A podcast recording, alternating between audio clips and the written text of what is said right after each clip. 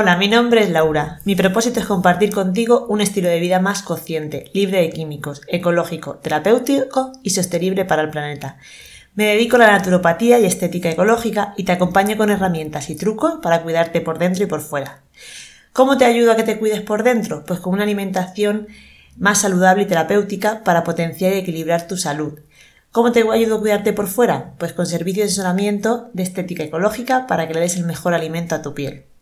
Me encanta lo que comparto y me apasiona hacerlo con asesoramiento, servicios y en el club de belleza, donde cada semana aprendemos algo nuevo. También soy una enamorada de los animales, de los paseos al sol y de los ratitos para cuidarme y nutrirme con los míos. ¿Te unes? Pues vamos allá.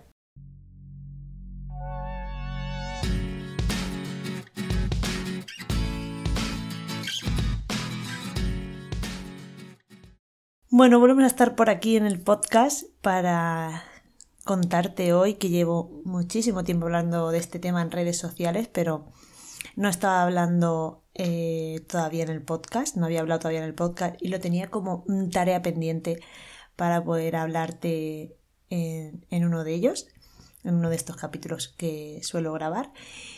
Y bueno, hoy quería hablarte sobre los disruptores endocrinos. No sé si sabrás los que son los disruptores endocrinos pero se habla mucho de ellos por el tema de la cosmética y alimentación. Y bueno, los disruptores endocrinos son sustancias que penetran en nuestro organismo y hacen que nuestro sistema hormonal se desajuste. Ya no solamente nuestro sistema hormonal, también se puede incluso desajustar nuestro sistema endocrino. Está también relacionado en estudios que se ha podido desajustar o desequilibrar el sistema endocrino. Eh, estas sustancias que penetran en el organismo, eh, que ya se llaman, como hemos dicho, disruptores endocrinos, pueden provocar diferentes tipos de enfermedades relacionadas con el sistema hormonal. Y la mayoría de ingredientes suelen ser pesticidas, herbicidas, derivados del petróleo, conservantes artificiales, que ya han dado paso a estudios relacionados con esto, con diferentes tipos de enfermedades del sistema hormonal.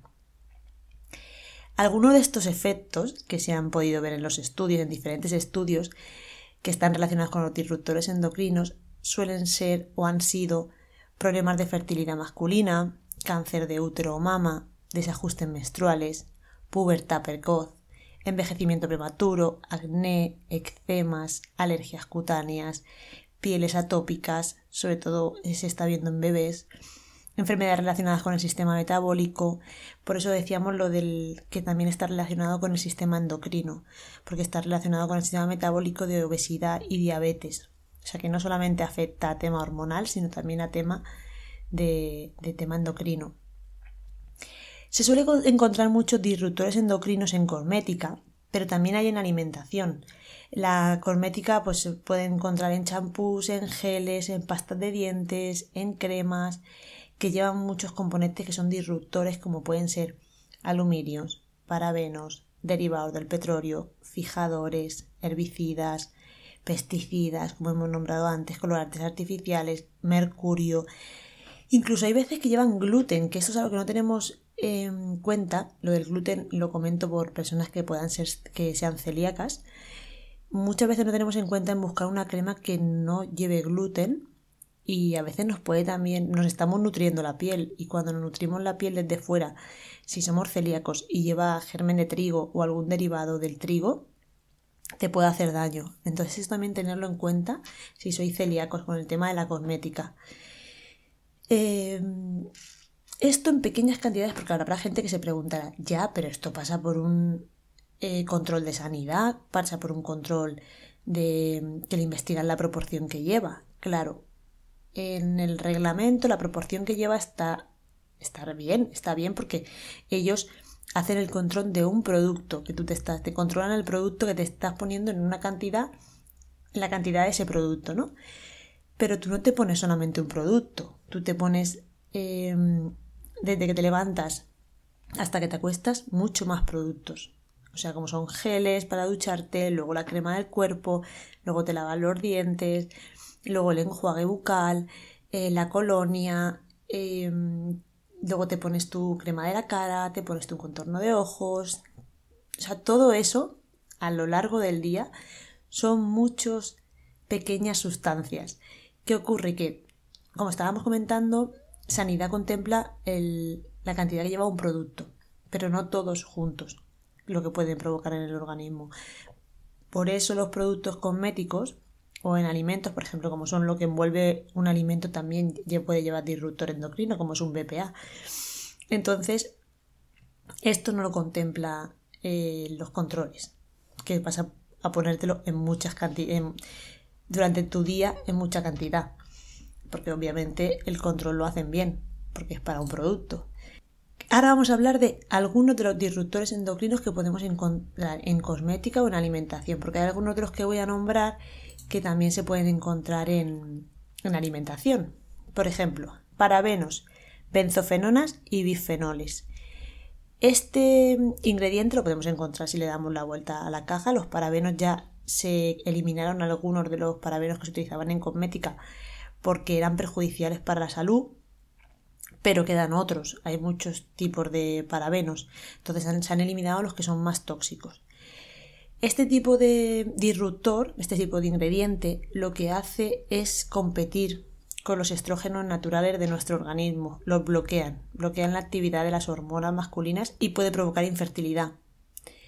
Eh, como estaba comentando, hay muchísimos parabenos y se han quedado los que son menos tóxicos y se han quitado los que son más tóxicos.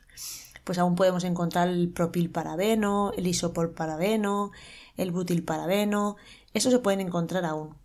Se han quitado, ya te digo, algunos, pero otros se han quedado. Entonces esto tenerlo en cuenta. Es ingrediente parabenos, benzofenonas y bifenones, bifenoles. El bifenol, lo que estábamos comentando, el bifenol suele encontrarse tanto en envases de que pueden llevar un cosmético como en envases de alimentación también, porque el bifenol es un BPA. Lo ha pasado lo mismo con los parabenos. El BPA se han quitado el más tóxico se ha eliminado el más tóxico, pero sigue quedando algún tipo de BPA que ya no es tan beneficioso y que puede también actuar como disruptor endocrino. Se suelen encontrar en envases, como hemos dicho, y una manera a lo mejor fácil de mm, identificarlo o de poder ver si el envase lleva BPA, normalmente en el culo del envase suele poner reciclaje 7, si lleva BPA. Es una pista que te puede otros a lo mejor no lo llevan puesto, pero es una pista que te puede dar si lleva BPA. Otro de los ingredientes, formaldehído. Es una sustancia que ya está prohibida, pero se encuentra en algunos envases. Eh, no se puede utilizar como ingrediente, pero se puede encontrar, lo pueden utilizar para elaborar envases y ese envase puede soltar ese tóxico. Ese envase puede estar, pues, yo que sé, en una barra de labios ya no se puede utilizar el formaldehído, pero el envase puede llevar este componente y entonces al final lo suelta al producto. ¿Vale? Es un ingrediente que no lo vamos a encontrar en el INCI, que ahora explicaré cómo se lee el INCI, pero puede llevarlo.